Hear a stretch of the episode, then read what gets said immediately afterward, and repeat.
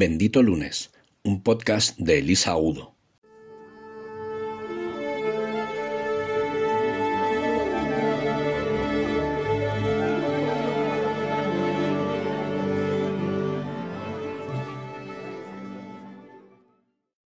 Hola benditos, ¿cómo estáis? Hoy para muchos ha sido la vuelta a la rutina después de las vacaciones. Espero que se os esté haciendo leve, que a algunos ya me consta que se les ha hecho bola, así que mucho ánimo. Yo para agrandar esa, esa, conciencia de, que el mundo vuelve a rodar, quería hablar hoy de, de la vuelta a la rutina también de los adolescentes después de las vacaciones sin límites y digo de antemano que me da mucho pudor hablar de hijos sin ser madre y sé que me estoy metiendo en un jardín, pero ya van muchos episodios juntos eh, mencionando cosas sueltas y mucha gente que me pide que hable de esto, así que por favor recordad que es solo mi opinión. Y de hecho es que voy a poner un montón de ejemplos para ilustrar esto, porque no, no son opiniones mías solas, ¿no? ni, ni ejemplos míos, eh, sino de hijos de amigos y también de mis propios sobrinos, que tengo 13 sobrinos y les quiero con todo mi corazón y son muy buenos chicos. O sea que tanto los hijos de amigos como ellos, que me perdonen por contar cosas suyas, nadie va a saber de quién hablo, pero es que creo que alguien lo tiene que decir. Y por supuesto no estoy sentando cátedra, ni dogmatizando nada, ni diciendo que esto es la verdad, simplemente es lo que yo opino y, y bueno, contrastado con lo que opinan algunos padres. Yo, de hecho, no quiero juzgar, lo digo totalmente en serio, ni a los hijos, ni a los padres, que sé que todos lo hacéis lo mejor posible, igual que yo como tía, pero veo muchas mamis sufriendo continuamente, también los padres, pero sobre todo veo madres y ya se me está haciendo bola a mí. Así que creo que por lo menos van a salir este episodio y otro sobre niños, porque quiero separarlo. Hice hace un par de episodios otro sobre adultos. Y, bueno, para no aburriros todo en uno. Y, salen tantos porque yo también estoy aprendiendo a marcar límites, que es que me consta que no es nada fácil ni siquiera con los adultos eh, y ni siquiera yo que voy a hablar de esto, o sea, que, que, nadie entienda que es que yo lo hago esto fenomenal, yo lo hago bastante regulero y a ver si hablando de esto pues también aclaro mis, mis ideas, ¿no?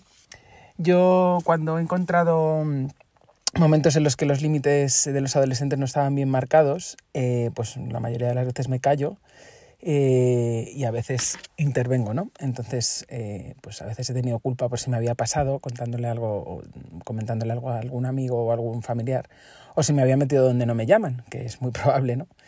Pero siempre, siempre, siempre he tenido una especie de mordaza, aunque incluso, incluso cuando he hablado, ¿no? Pero me, me he reprimido bastante, pues por educación o por no ofender, incluso renunciando a cosas hasta en mi propia casa.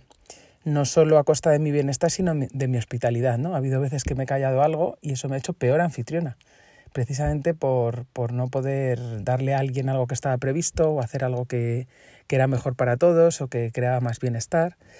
Pero en fin, después de todas estas eh, anécdotas, em, una amiga del alma me ha pedido que alce la voz me ha dicho que, que, por lo menos por su parte que no me corte, que todo siempre es bienvenido, porque ella dice que, que, sabe que es desde el amor y para aportar, y efectivamente desde ahí lo hago. Entonces, en su caso había un, un ejemplo eh, con uno de sus propios hijos, eh, que, bueno, bastante dramático, vamos a decir, y comentándolo con David, con, con permiso de ella, por supuesto, que la mayoría de las cosas no se las cuento a él, eh, pero en este caso, eh, bueno, pues lo estábamos hablando por, un, por una razón concreta. Y claro, me decía, increíble que los padres no lo vean, si ni siquiera tu amiga, que es muy lista y que está muy trabajada, ¿no? Esta, esta amiga mía, no lo digo porque sea mi amiga, es una persona que tiene un gran trabajo interior hecho, ¿no? Sobre emociones, sobre límites, sobre hijos, sobre adolescentes. Pero si ni siquiera ella se daba cuenta de ciertas cosas, dicho por ella, ¿eh? no es que yo descubra aquí la verdad de lo que está bien o está mal, mm, sino que comentando con ella decía, ay, es que esto que me dices es que es así, pero yo no lo había visto y tal. Pues claro, lo que me decía David es, imagina si esto le pasa a ella, que no le pasará al resto. Es que qué difícil es esto. ¿no? Así que bueno, todo esto lo digo para que sepáis que de antemano os admiro a todos los que sois padres, eh, sé que es muy difícil y con una edad como la de los adolescentes, pues mucho más, ¿no? Pero mm, como digo, yo solamente pretendo poner conciencia ¿no? en, en, las cosas que, que, veo y que vosotros hagáis lo que tengáis que hacer. Pero bueno, A lo mejor los ejemplos de uno les sirven a otros y, creo que, pueden ayudarnos a hacer una sociedad mejor, ¿no? Yo de todas maneras lo que creo es, eh, lo que veo es un poco efecto péndulo.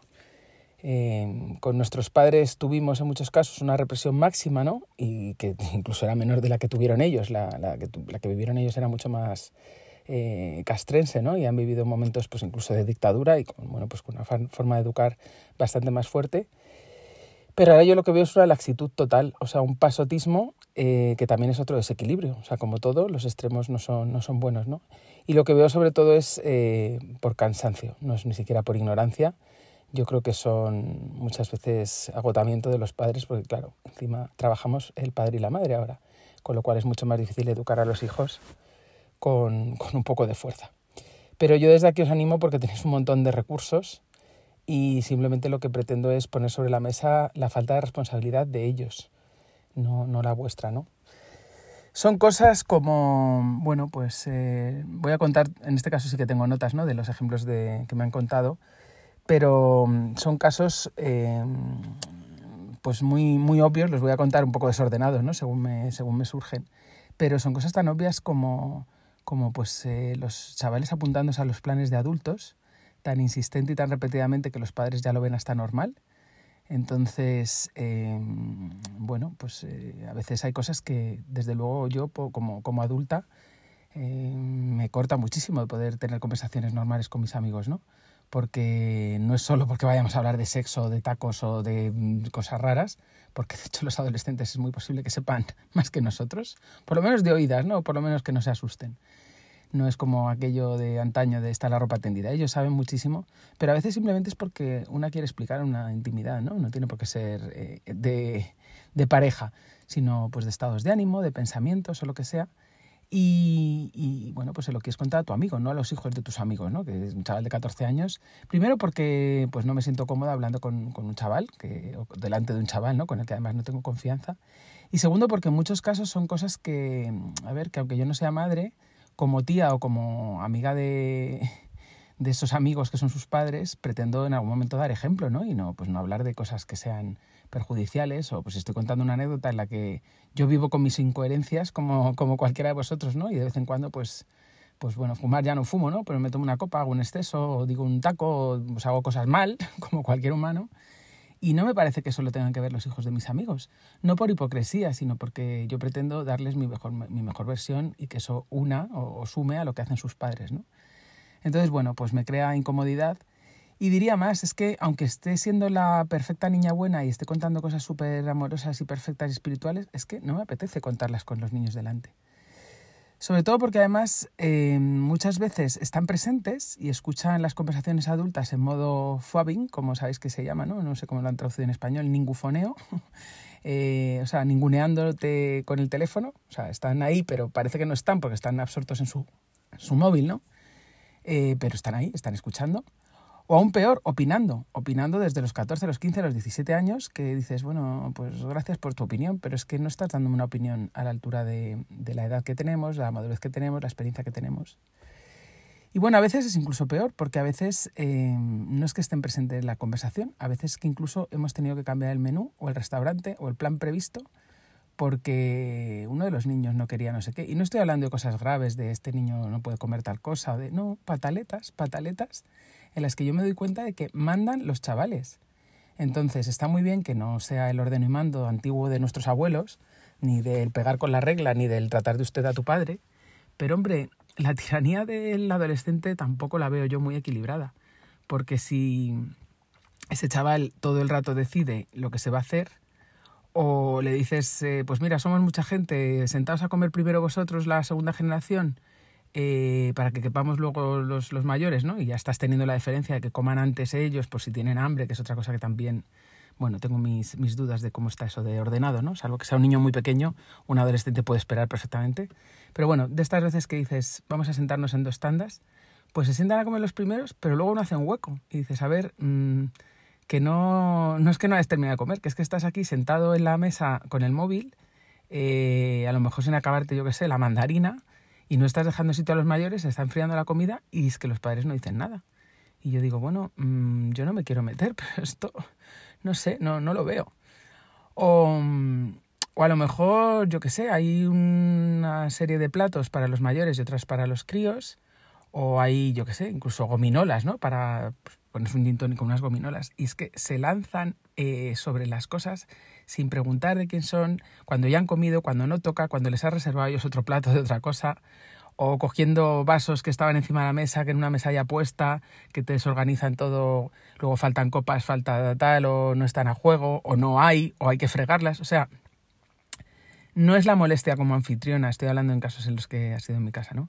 No me molesta nada eso en cuanto a, que haya desorden o tal, que es algo que ya me estoy yo aprendiendo a relajar, ¿no? Mi, perfeccionismo. Y sobre todo el hiperperfeccionismo. Estoy hablando de que pensar en otros para qué. O sea, eh, yo cojo aquí lo primero que vea y si después fulanito no tiene vaso o no tiene tenedor o no tiene sitio, me da igual. Entonces es... Eh, ocupo las sillas que estaban pensadas para los mayores o la sobremesa le vamos a hacer aquí, yo decido que me tumbo aquí, me echo una siesta delante de todo el mundo que, que ya no nos podemos sentar 12 adultos porque hay un adolescente tirado y nadie le dice nada, cuando hay 14 sofás más y camas. O, quiero irme ahora y en mitad de la cena mmm, el padre o la madre tiene que llevar al chaval a no sé dónde, ni siquiera con cita. Es, es que me apetece irme a casa y el padre y la madre se levanta en mitad de la cena y le lleva a casa. Y dices, pero ¿de qué estamos hablando? ¿Lo de espera un momento que estoy cenando? ¿Dónde ha quedado? O a lo mejor un amago de rebeldía, ¿no? De, de, bueno, pues le voy a poner los límites, pero con boca pequeña. Pero claro, la función del adolescente es estirar la cuerda y la tuya como adulto es ponerle límites.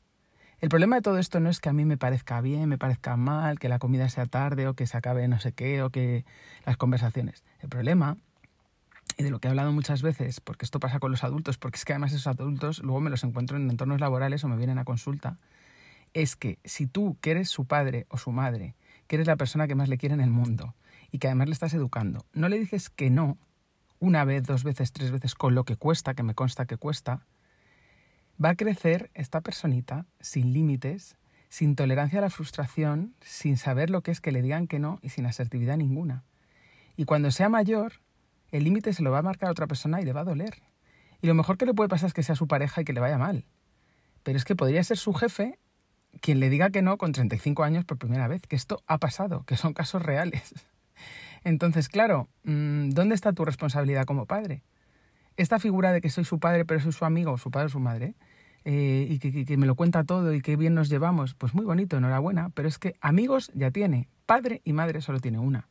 Entonces me tengo que poner radical porque a veces lo que veo es que el padre o la madre está eh, agobiado totalmente porque el chaval, es que casos concretos, me quedo aquí en medio, hemos acabado la cena, estamos en un restaurante, el chaval se levanta y sin decir nada, o sea, es que esta vez yo me quedé alucinada, sin decir nada se pone entre medias del padre y la madre en una esquina de la mesa, sin hablar, y cuando el padre y la madre ambos le decían, ¿a ti qué te pasa? No decía nada.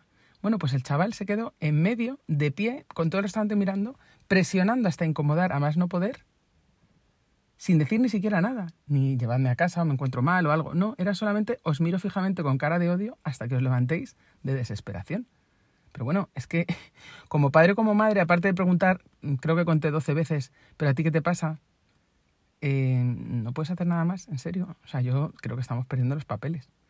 Porque mm, te obligo a recogerme para quedarme más, pues eso lo hemos hecho todos, ¿no? el querer quedarnos más por las noches cuando sales, eso es de primero de adolescente, eso es normal. Pero lo de te obligo a recogerme y entonces te interrumpo el plan que tienes con los adultos y tienes que irte en mitad de la sobremesa porque eh, la media hora que me he conseguido quedar más ya no hay autobuses.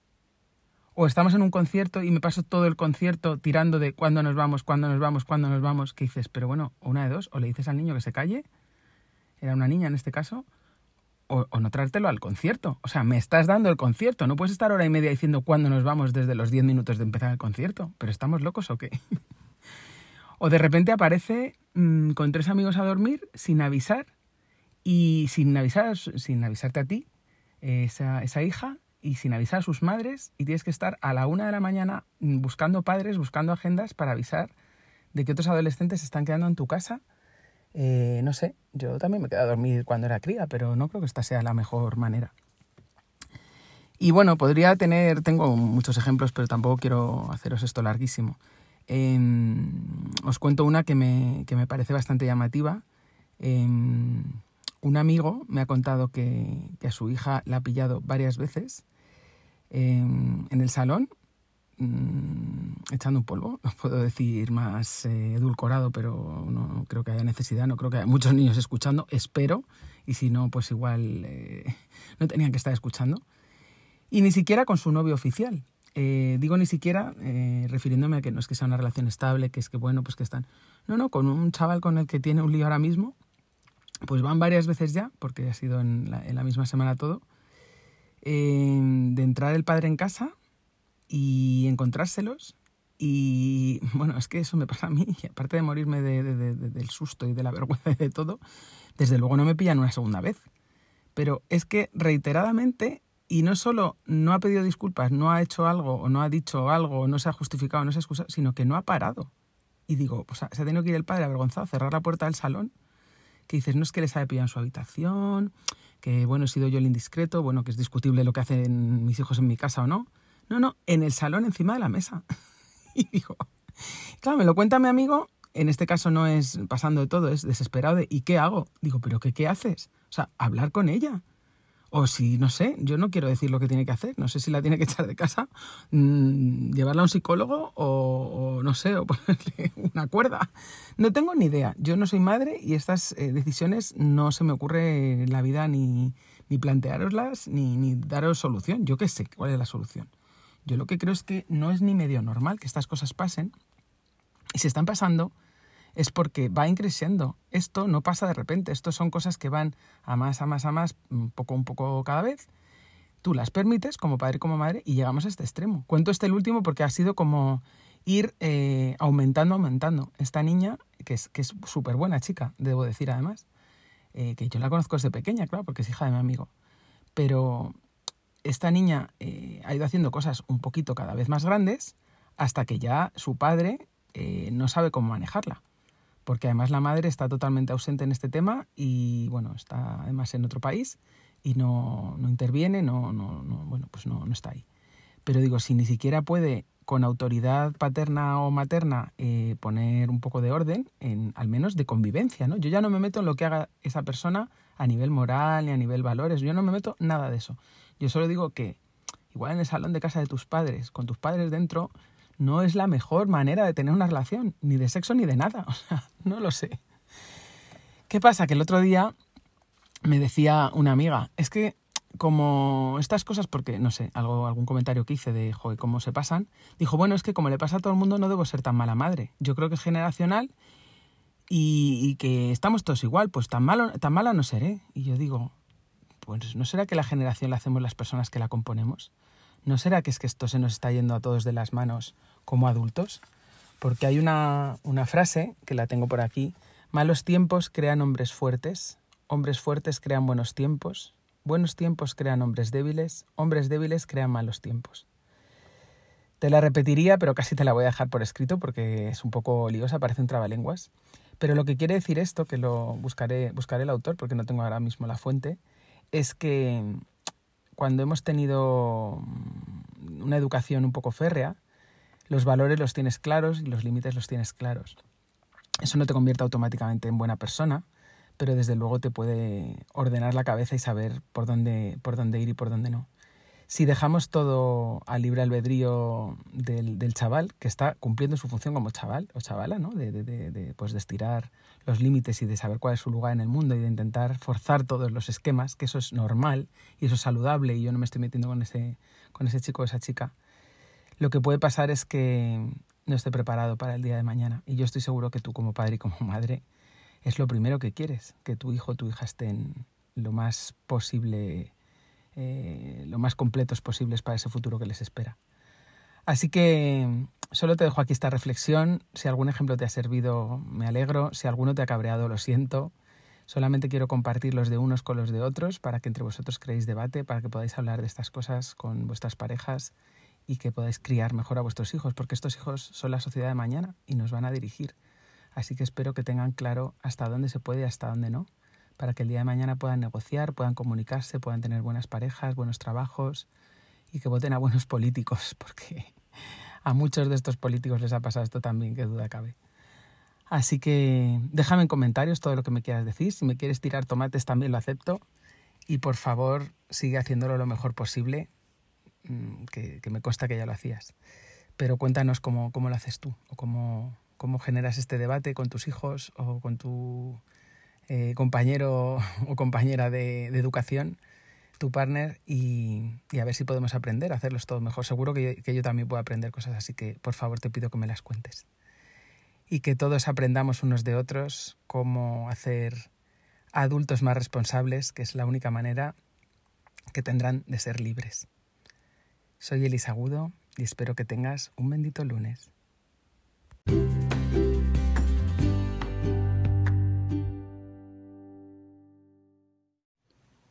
El fin de es sagrado. A partir de ahora, el lunes puede ser bendito. Puedes encontrarnos en las redes sociales como arroba benditolunes.com. Síguenos en YouTube, Instagram, Facebook, Twitter, LinkedIn y en el blog de Bendito Lunes.